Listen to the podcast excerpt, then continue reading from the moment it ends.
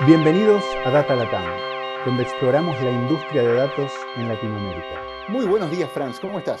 Muy buenos días, Diego. Muy bien, muchísimas gracias. ¿Cómo te volviste a acomodar a la, a la hora costarricense? Bien, bien, bien. Estuvo movido. Estuvo movido estar allá en, en Medellín y estar una semana completa. Y aunque es una hora de diferencia, tampoco es para tanto, fue una semana movida. Para vos, ¿cómo, cómo estuvo esa semana? Para aclarar, sí, acabamos de regresar, Diego y yo, del retiro Expantia anual, que esta vez lo celebramos en Medellín, Colombia, donde todo el equipo vuela y nos unimos en un solo lugar. Bueno, una persona no voló. Em, y eh, sí, eh, las horas, Diego, es sobre todo la, las trasnochadas más que cualquier otra cosa, porque los días siguieron un poco más allá de mi horario habitual, pero estuvo muy, muy bueno, muy divertido. Y tengo muchas ganas ya de regresar a Colombia ahorita, a Bogotá y Cali, que vamos en abriles. En abril, así es, en abril, a inicios de abril. Y de hecho, eh, yo creo que vale la pena para el próximo retiro que hagamos pensar en un evento Datalatam Expantia abierto. Alguna vez lo hemos pensado. Lo hemos hecho, cuando lo hemos hecho en Costa Rica, hemos invitado a clientes y hemos abierto un poquito el juego. Eh, en este tuvimos en particular dos visitas de empresas que, vinieron a contar sus historias de, de data y lo que están haciendo.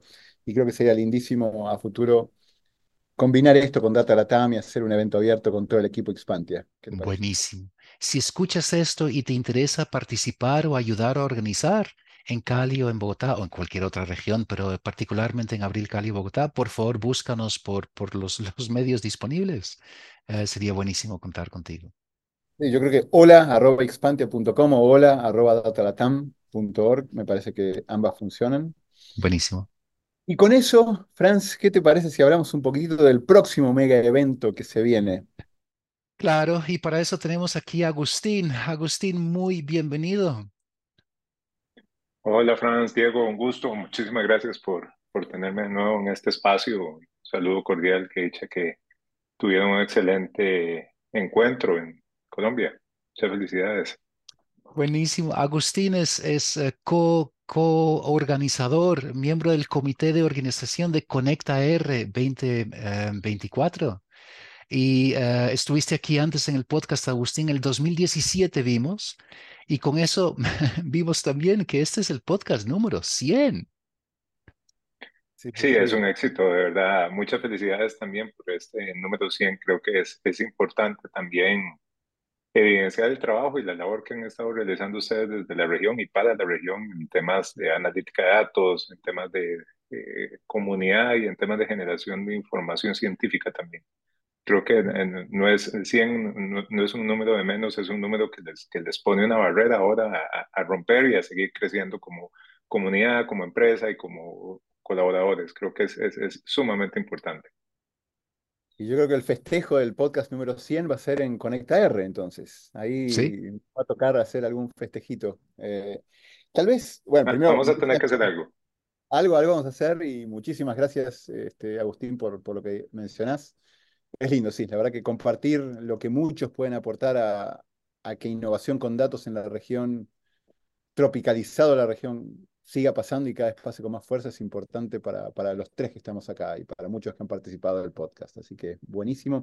Y tal vez con esto, Agustín y Franz, ustedes estuvieron desde la incepción de Conecta R.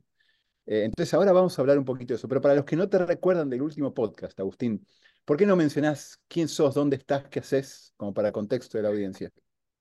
Sí, muchísimas gracias, eh, Agustín Gómez. Yo tengo mi formación bases en estadística, trabajo en dos universidades, en la Universidad de Costa Rica, en, en San José, Costa Rica, donde tengo mi mayoría del tiempo eh, coordinando la unidad de estadística para el centro, en donde realizamos proyectos de investigación, acción social en temas generales, todos asociados al concepto de análisis de datos, generación de sistemas de información y analítica e interpretación de datos para la toma de decisiones. Ese es como el, el, el, foco principal. Y el otro sombrero lo tengo también en la Universidad Estatal a Distancia, en donde ahí estoy vinculado a un proyecto que analiza, entiende, eh, modela lo que son las actividades comerciales a, analizando a través de las patentes municipales. Es un observatorio de la micro, pequeña y mediana empresa en donde hemos hecho ya por más de 16 años cosas interesantes en los temas de apoyo al, microemprendimiento en, Costa Rica. Y eh, la vida me hizo sacar una maestría en sistemas de información, entonces también he mezclado mucho el ámbito de la estadística con eh, ciencia de datos, con informática, con procesamiento y demás. Eh, más recientemente, eh, con, he estado participando con modelos de simulación en los temas de la pandemia por COVID-19. Ahora estamos trabajando en proyectos eh, relacionados con VIH, con envejecimiento y estamos pronto a lanzar un proyecto relacionado con la gestión de datos marino-costeros. Entonces, siempre las temáticas eh, y todos los ámbitos del desarrollo lo que nos une es el tema de la gestión de datos, de la generación de algoritmos o de modelado para entender las dinámicas que se pueden dar en una región o un territorio, entendiendo una región, un área geográfica, cantones, provincias, distritos. Entonces, e-, ese es el, el fuerte que hemos estado realizando en los últimos años y ahorita también asociado un poco al análisis de los comportamientos electorales, eso en función del, del próximo eh, proceso electoral municipal que tiene Costa Rica. Estamos a pocos días de, de un evento muy grande en las elecciones eh, municipales del país y hemos estado generando algunos, algunos datos interesantes y apoyamos al Tribunal Supremo de Elecciones en la publicación de un de un pequeño dashboard relacionado con un fichero cantonal que son que es la forma en la cual el tribunal interactúa con los datos para que la ciudadanía pueda acceder de una forma más sencilla, pongámoslo así, a información y data para la toma de decisiones. Entonces, eso brevemente es quién soy, por dónde ando y qué, qué, qué hemos estado realizando en los últimos, en los últimos cinco o seis años, podríamos decir. Tal vez acá, ahora nos metemos en ConectR, pero a lo largo de toda esa trayectoria, ¿Qué herramientas has usado, has, este, o usa el equipo? Eh, y ya eso creo que puede ser un buen segue hacia lo que viene después. Pero a nivel de infraestructura, herramientas y cosas con las que trabajas. Eh, nosotros eh, al, principio por formación empezamos con mucho software propietario para los, los, que ya pintamos algunas canas y todavía este, lo utilizan. Empezamos con análisis con SAS Después pasamos con Stata en su momento, después hicimos la migración a SPSS, que todavía es una herramienta muy potente que se utiliza en muchas empresas por su facilidad de, de relación e interfaz, más que todo son herramientas point and click, entonces eh, la forma o su usabilidad es muy, muy importante. Eh, cuando salió, digamos, no, no, salió, cuando tal vez se hizo más de interesante el, programar en código, digamos, en código libre o empezar a generar algoritmos, empezamos a explorar lo que es eh, R en su momento, digamos, como software estadístico para hacer analítica de datos en donde eh, la curva de aprendizaje en aquellos momentos era muy interesante. Claramente había que programar desde cero todos los, entornos. Tenías una consola negra en la cual en esa consola, casi para los que trabajaban en línea de comando, tenían que empezar a desarrollar algoritmos y desarrollar eh, gestiones y, procesos interesantes. Y de ahí eh, empezamos desde la universidad a desarrollar digamos, experiencia en ese tema y es ahorita una de las, de las herramientas de, de, mayor uso, tanto en la Universidad de Costa Rica como en el Observatorio del Desarrollo para hacer analítica de datos, gracias a la comunidad, y eso me lleva a entrelazar el por qué Conecta R, gracias a la comunidad de, de personas que nos juntamos en algún momento a, a ver cómo, cómo programábamos, qué se hacía, cómo se podía compartir paquetes, qué, para qué servían cada uno de los paquetes y desmenuzar un concepto asociado a las cajas negras. Eh, las cajas negras en estadística es todo aquello en lo cual nosotros ponemos nuestra fe, pero no sabemos qué pasa por detrás y eh, nos da un resultado, ¿verdad? Que en muchos casos SPSS, Stata, digamos, tenían esas particularidades. ya hay algoritmos por detrás y que hacen el trabajo, pero no necesariamente puedes optimizarlos o hay una, un proceso.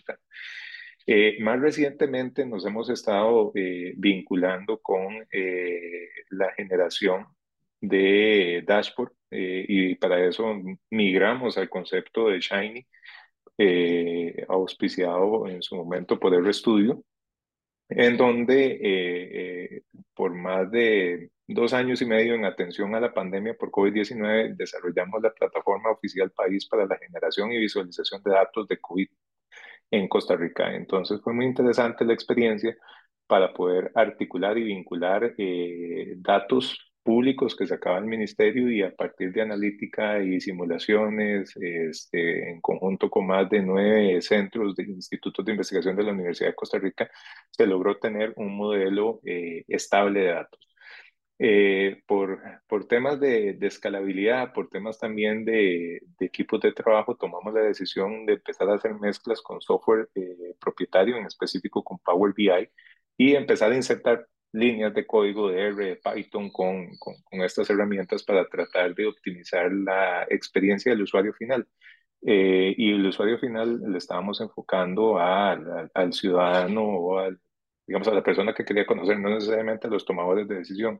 Entonces empezamos a mezclar cosas. Ahorita si, si me haces el recuento, Diego y Franz, de, de, qué, de qué software utilizaría, te diría que la gran mayoría de todos los softwares los estamos utilizando ahorita. Seguimos utilizando SPSS, seguimos utilizando R, seguimos utilizando, eh, en este caso, RStudio, seguimos utilizando, eh, digamos, software eh, gratuito. Hay herramientas eh, interesantes que han salido que son de, de código abierto como J, JASP para los que no han digamos, este, utilizado esa herramienta es, un paquete interesante inclusive hasta el mismo matemática eh, de la paquetería de Wolfram eh, tiene cosas sumamente interesantes dentro de los, de los procesos y por supuesto no podemos dejar de lado a, a Python con Google Colab y con sus notas en, en Jupyter ¿verdad? para poder hacer ciertas simulaciones que eh, desde mi experiencia te podría decir que son un poco más ágiles que trabajar con el mismo R en ciertos escenarios. Digamos, hay, hay, hay un lenguaje un poco más natural. Entonces, en ese ámbito es el que nos hemos estado moviendo en los últimos tres años. Qué bueno, qué buen resumen, qué buen recorrido y qué buen segue. Y acá les paso, te paso la palabra, Franz, y me encantaría en tus comentarios también, Agustín, ya para meternos en el mundo R y Conecta R, ¿no? Eh, que la verdad Conecta R es más amplio que R para la audiencia y para los que están interesados en participar. Pero te he escuchado, Franz, muchas veces hablar de eh, el, casi que el nuevo low code es codear hoy en día. Eh, y creo que esa va a ser una de las charlas que vamos a tener durante Conecta R, pero ¿por qué no hablas un poquito de eso? Porque me parece que es un buen segue y contexto hacia Conectar o Conecta R y después me encantaría tus puntos de vista, Agustín, también. Buenísimo. Sí, creo que ahí la, la, la idea de qué es no, eh, son, son tres conceptos, ¿no? El de no code, no uso código, pero para programar, entonces arrastro y pongo cajitas, pero al final la lógica que estás implementando requiere que puedas pensar de una forma programática porque estás automatizando algo con datos. Y eso es no code, usamos algo, un entorno muy visual que nos da la ventaja de que se puede hacer rápido. Um, en el momento que quieres hacer algo diferente, algo muy a medida, muchas veces esto te, te encajona demasiado y necesitas salir. Um, para esa salida entra el concepto de low code. Y muchas veces se usa el concepto de low code para que en una de esas cajitas puedo incluir un poquito de código para hacerlo a medida dentro de todo lo demás que hago en un flujo gráfico. Y al final está, o no al final, como tercero está code, que es, que es código, programar directamente en R, Python, Stan, uh, sí, lo que Julia, lo, lo que tengamos. Lo que estoy viendo cada vez más es que el, um, un lenguaje como R, que, que es muy sí, específico para un dominio. En inglés lo llaman domain specific, para análisis estadístico, para análisis con datos. Y en su incepción fue desarrollado como un wrapper um, a mucho código que estaba en Fortran, que estaba en C, en C++, donde para los estadísticos era un poco, a ver, um, difícil de, meter sus datos literalmente en un proceso en Fortran. Entonces, uh, R en gran medida se desarrolló como una interfaz para, otros algoritmos programados en otros lenguajes que hasta el día de hoy, si mucho de R base está um, en Fortran, tienes que necesitas un, compilador en Fortran en, Linux para, para poder um, instalar algunos paquetes. Esa idea de dar una interfaz Um, más cercana al usuario, en este caso estadístico, para hacerlos accesible, creo que hoy en día todavía es súper válido. Y hasta cierto punto, y esto es una discusión, eh, Agustín, no sé si la reconoces, pero que tenemos dentro de nuestro equipo, en, hasta cierto punto eso es low code. Sí, es, es código, pero es un código con, muy enfocado a una interfaz de usuario, con buena documentación, con palabras que están más cercanas al día a día del, del, del analista. Um, y, y es, es low code, donde detrás Puede haber todo lo demás para hacer correr cosas más eficientes, pero el objetivo es ir de, de cero a wow, ¿sí? de, de cero a un resultado que le tenga significado al usuario de la forma más rápida y ágil posible. Y sentimos que R está, eh, tiene esa posición quizás cada vez más, no menos. Yo, creo que, que la transición en los últimos años ha sido acelerada de cuál es la forma en la cual se brindan paquetes o herramientas o este, paquetería o interfaces que ayudan cada vez a simplificar.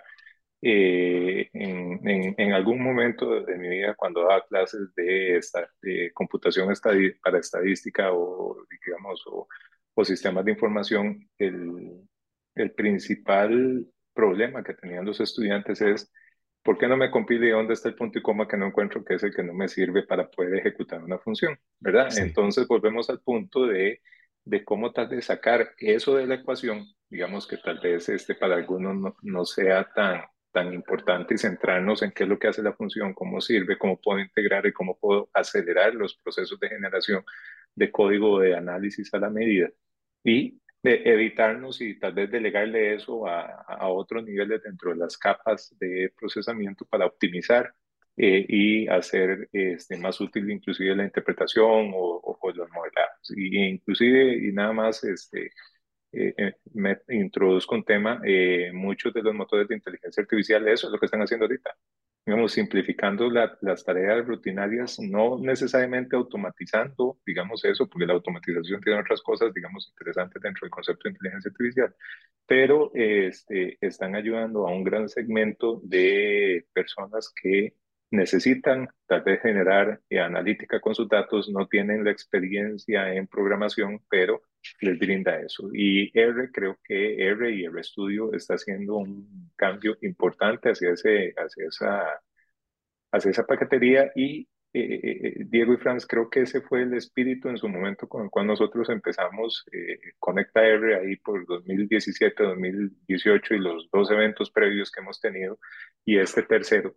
Eh, de tratar de, de, informarle a la gente, de, de, compartir, de generar este, una comunidad y de acercar experiencias de la industria, de la academia, de, de ciencia de datos a, a, a, la ciudadanía, digamos, o a los que están interesados en, en, conocer un poquito más de sobre cómo funciona eso.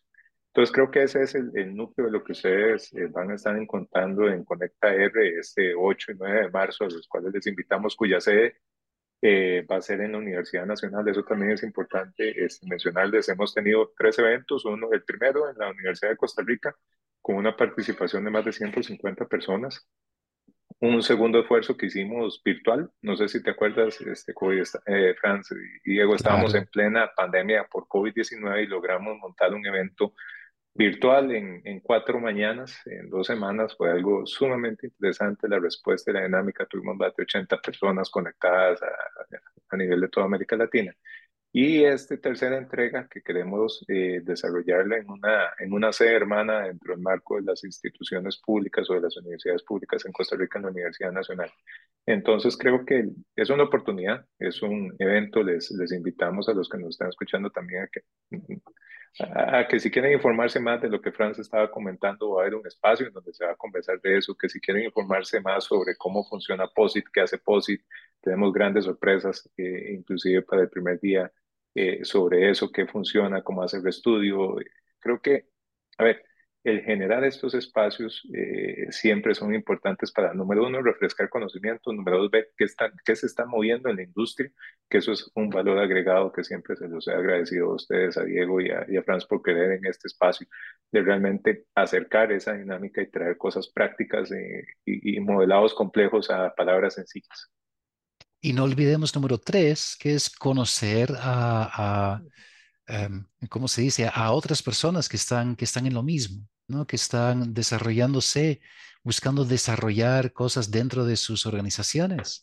Uh, y aprendiendo de los demás de, de, una forma muy directa, cómo lo están haciendo y dónde están encontrando todavía brechas o retos para hablarlos. Y a veces durante el evento esas cosas se solucionan uh, de una forma muy directa.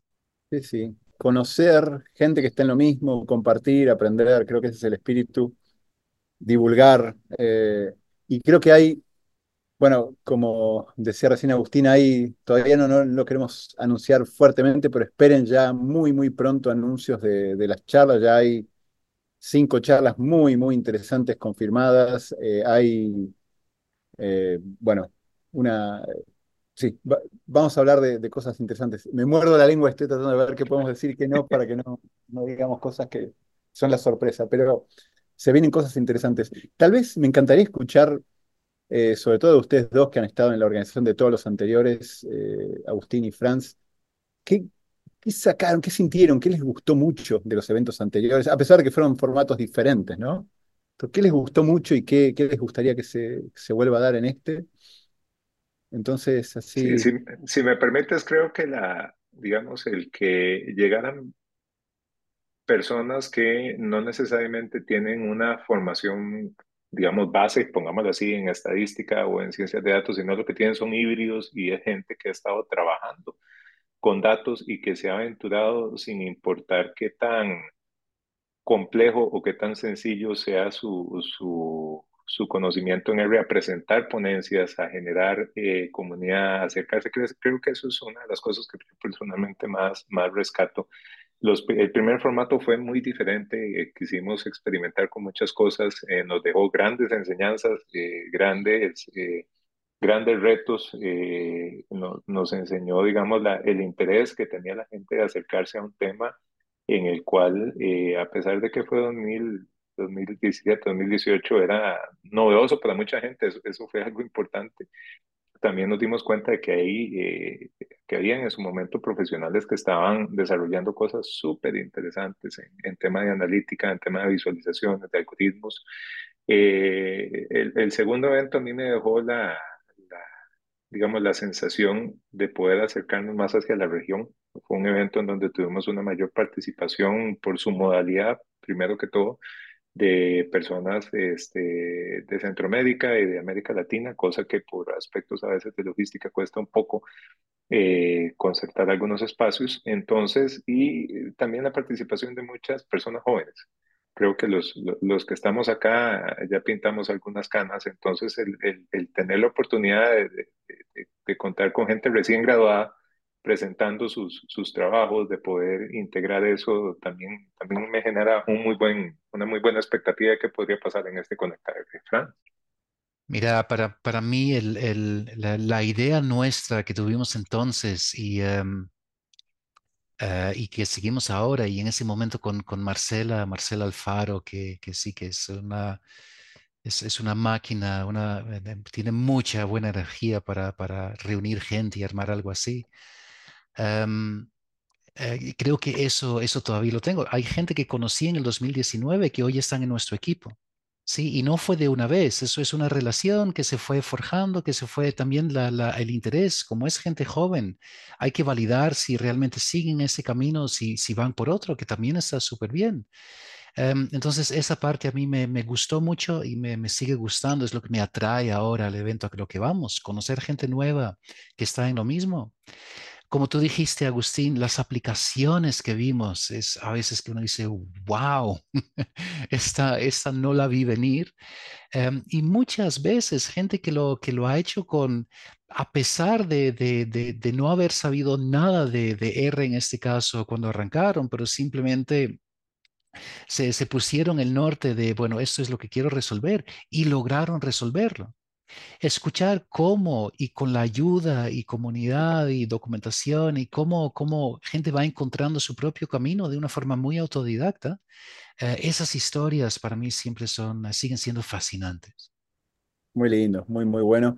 Y creo que para los que están escuchando y están interesados en el evento, esto reúne gente joven, gente menos joven, como dijo Agustín, con un poquito más de canas, academia, industria, eh, gente que viene de distintos backgrounds y que de alguna forma le ha interesado el tema de explorar datos, jugar con datos y algunos autodidactas, otros que lo han hecho un poco más con formación. Entonces creo que se arma un mix bien interesante.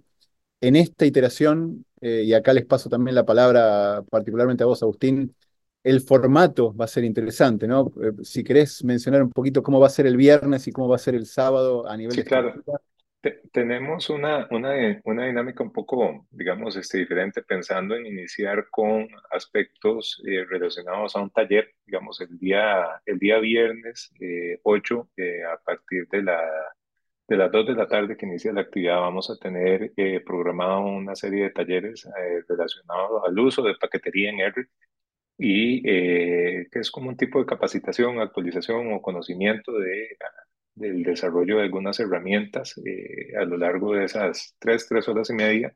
Vamos a tener una actividad social muy interesante. Este, se las voy a dejar hasta ahí para que nos sigan y, vean de qué estamos hablando, pero va a ser una actividad social muy, muy interesante, muy amena.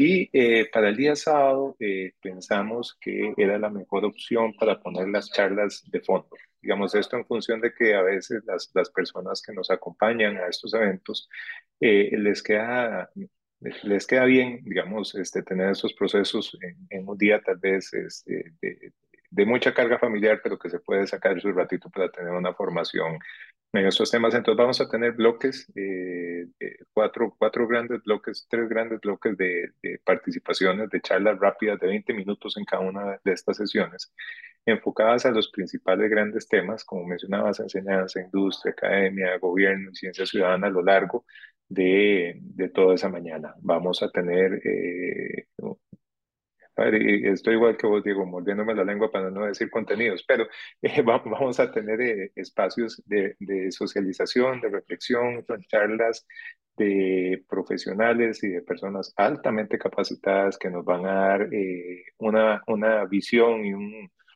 digamos, y refrescar muchas cosas que están pasando ahorita, e inclusive cómo se están interactuando paquetes, interfaz, desarrollo de algoritmos y demás a, nivel de, de, la región. Entonces creo que son, son aspectos sumamente interesantes. Toda esta información, aprovecho, está en la página del evento, la página eh, para aquellas personas que, que, quisieran entrar y conocer más, está colgada en, en un sitio web muy sencillo, se llama congresos.ucr.ac.cr ahí aparece Conecta 2024, entonces es uno de los primeros links que les aparece, ustedes le dan clic y ahí le despliega toda la información, pueden hacer los procesos de inscripción, pueden ver la agenda, pueden ver inclusive nuestro código de conducta, el cronograma, los ejes temáticos e inclusive las, las modalidades en las cuales vamos a estar eh, trabajando. Entonces creo que a lo largo de, esta, de estos día y medio, pongamos en, en esos temas, eh, van a haber contenidos sumamente interesantes. Vamos a tener cerca de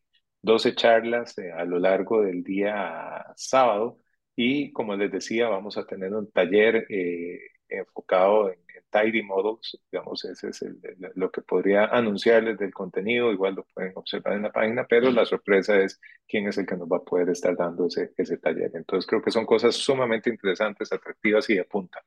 Y ahí eh, creo que es el momento para aclarar la razón que nos mordemos la lengua. No es que no lo queremos compartir, pero como hemos organizado eventos antes, sabemos que a último momento a veces cosas pueden cambiar, entonces cada grabado no podemos corregir la, grabación.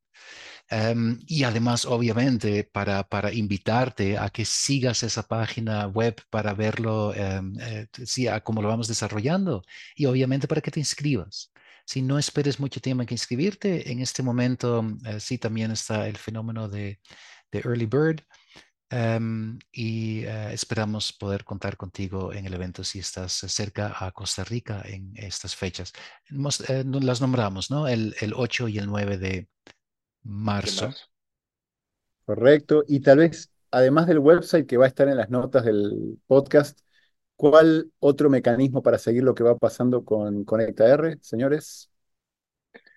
Tenemos nuestra página de Facebook, eh, nos pueden buscar en ConectaR 2024, eh, también estamos en, en, Twitter, en Twitter nos pueden buscar como igual, arroba ConectaR, Y eh, Instagram no, no, no, lo movemos tanto, lo, Instagram lo utilizamos más para socializar las fotos cuando vamos a tener los, los eventos, pero también este, nos, nos pueden seguir por ahí. Inclusive en nuestras redes este, personales de Twitter eh, o de LinkedIn nos pueden eh, encontrar y estamos posteando información sobre el evento casi que de, de día por medio para motivar a la gente y también tener estos procesos. Buenísimo, buenísimo. Y tal vez para terminar, mencionaste algo de, costos y de early bird. Eh, para toda la audiencia, eh, bueno, y los que van a estar acá en Costa Rica o se pueden acercar, el costo que tiene esto es para cubrir efectivamente costos de alimentación y un par de cositas más. Eh, creo que se puede decir, así que Agustín, te paso la palabra, o Franz, para que hablen del, precio, así ya... Sí, sí, claro. Digamos, ahorita como mencionaba Franz, estamos con un, con un precio estándar de 60 dólares para la, ciudadanía normal y una opción de 35 dólares para estudiantes.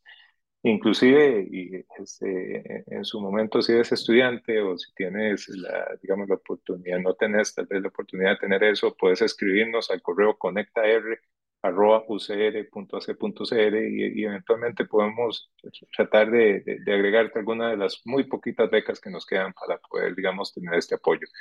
Nos interesa, más esta no es una actividad este, lucrativa, los costos son literalmente para el almuerzo y las, las comidas y como decía Diego, para dos o tres sorpresitas que les tenemos a todos los que nos van a acompañar. Entonces consideramos que es una, una actividad eh, interesante, es un costo accesible, igual los, los precios y los esquemas de pago y demás los pueden consultar en la página web del evento. Ahí está cómo, cómo se procede con los pagos, cómo se canalizan y demás. Este, Franz. Tal cual, y quizás mencionar si tienes alguna, algún problema con, con la inscripción, con un pago, o si vienes con un grupo, ¿sí? con, con todos tus compañeros de trabajo, necesitas algo particular para eso, no dudes en contactar la organización. la forma de contacto está en el website, pero con, sí, lo que, lo que vamos a tratar de hacer es acomodarte y acomodarlos para que participen con nosotros en el evento. Bueno, y a mí no me queda más que eh, decir que Qué lujo que este evento ya vaya a su tercera iteración, qué lujo que dos personajes como ustedes, gente con todo lo que han hecho en datos y en divulgación, eh, estén liderando esto. En su momento Marcela también, que espiritualmente ahí sigue eh, involucrada, pero bueno, ahora ya desde fuera de Costa Rica. Pero buenísimo. Y creo que este encuentro, al igual que los anteriores, promete muchas charlas súper interesantes y la idea de seguir generando comunidad, ¿no? que es lo que al final fortalece que más gente se anime, se meta o aprenda a ser mejor y más efectivo y eficiente lo que están haciendo con datos. Así que, de nuevo, de mi lado, agradecerles por las dos iteraciones anteriores, por todo lo que han hecho para la tercera.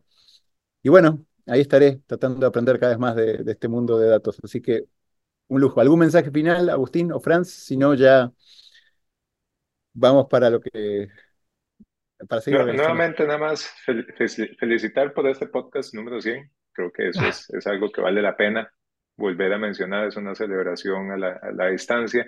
Y por favor síganos en, en, en, nuestro website si, si, gustan tener más información. Próximamente vamos a estar liberando eh, las charlas de, de quien nos va a estar acompañando y demás. Y eh, recordarles, como dijo Fran, si tienen algún inconveniente con o tienen dudas, consultas, eh, nos pueden contactar. Toda la información de contacto está en el website eh, de congresos.ucr.ac.cr. Igual en las notas va a estar el link directo al, al evento, entonces nos pueden contactar por cualquier medio y este, agradecerles nuevamente, Diego y Franz, por este espacio. Un lujo, Agustín. Franz. Muchísimas gracias. No, aquí vamos. Eh, ojalá te veamos en el evento. Eso es lo, más importante. Y eh, hasta, hasta muy pronto. Agustín, muchísimas gracias por estar aquí. Nos vemos. Gracias por acompañarnos en nuestra exploración del mundo de ciencia de datos en este Data Latam Podcast. Cada dos semanas encontrarás un nuevo episodio en datalatam.com o iTunes. Si te gustó este podcast, déjanos comentarios en Facebook.